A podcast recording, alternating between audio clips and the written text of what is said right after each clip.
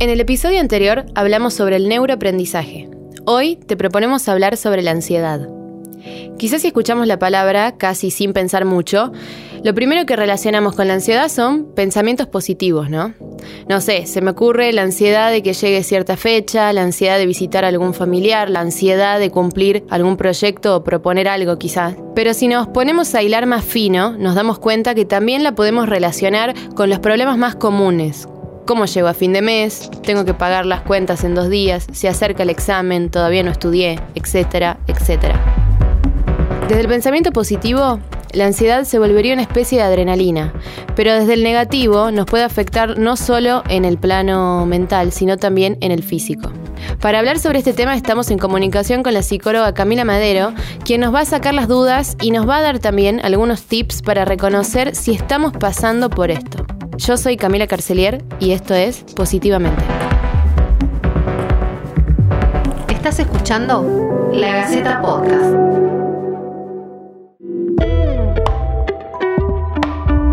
Cami, bienvenida. ¿Podemos arrancar definiendo qué es la ansiedad?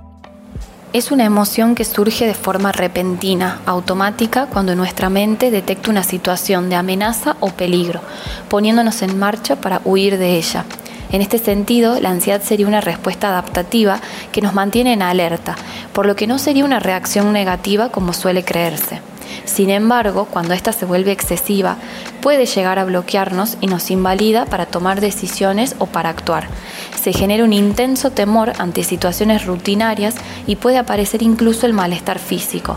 Hablamos allí de un trastorno de ansiedad generalizada con su connotación negativa. ¿Qué nos produce ansiedad en general?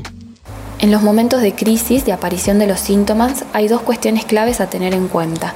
En primer lugar, aprender a controlar nuestra respiración. Existen múltiples ejercicios de meditación que nos permite conectar con nuestras formas de respirar.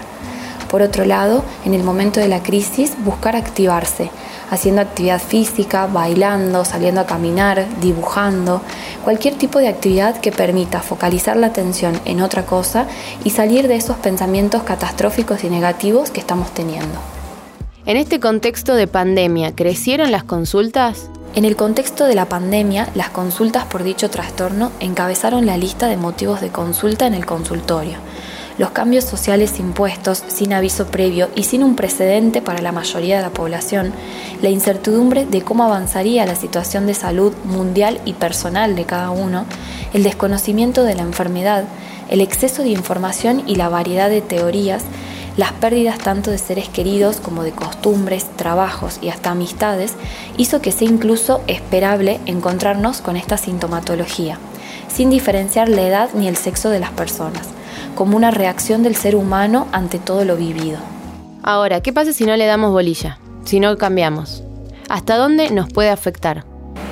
Si no atendemos eso que nuestra mente nos está diciendo, lo más probable es que el malestar emocional se transforme en un malestar físico frecuente, con síntomas a nivel corporal y con significativas alteraciones en nuestro desenvolvimiento.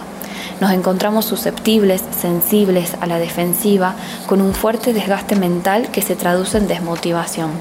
Socialmente puede aparecer el desinterés o el temor por juntarse con amigos, por salir de la casa, por la angustia de no poder controlar cómo reaccionaríamos ante imprevistos.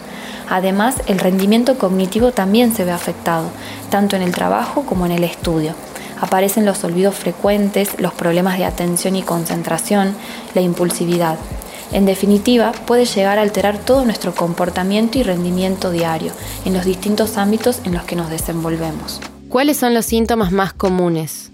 Los principales síntomas de la ansiedad son la presión en el pecho, palpitaciones o taquicardia, dificultad para respirar, sudoración, pensamientos catastróficos, temblores y un temor muy intenso.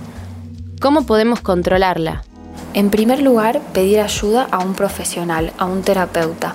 Es importante encontrar un espacio donde nos permitamos hablar de lo que sentimos, expresarnos libremente sin sentirnos juzgados ni con vergüenza por lo que estamos atravesando y poder encontrar soluciones a eso que lo desencadena. Por otro lado, es importante mantener las rutinas organizadas en la medida de lo posible, con horarios y actividades establecidas que nos permitan anticiparnos y ordenar nuestra mente. La hidratación y la comida saludable también son clave para el manejo de la ansiedad.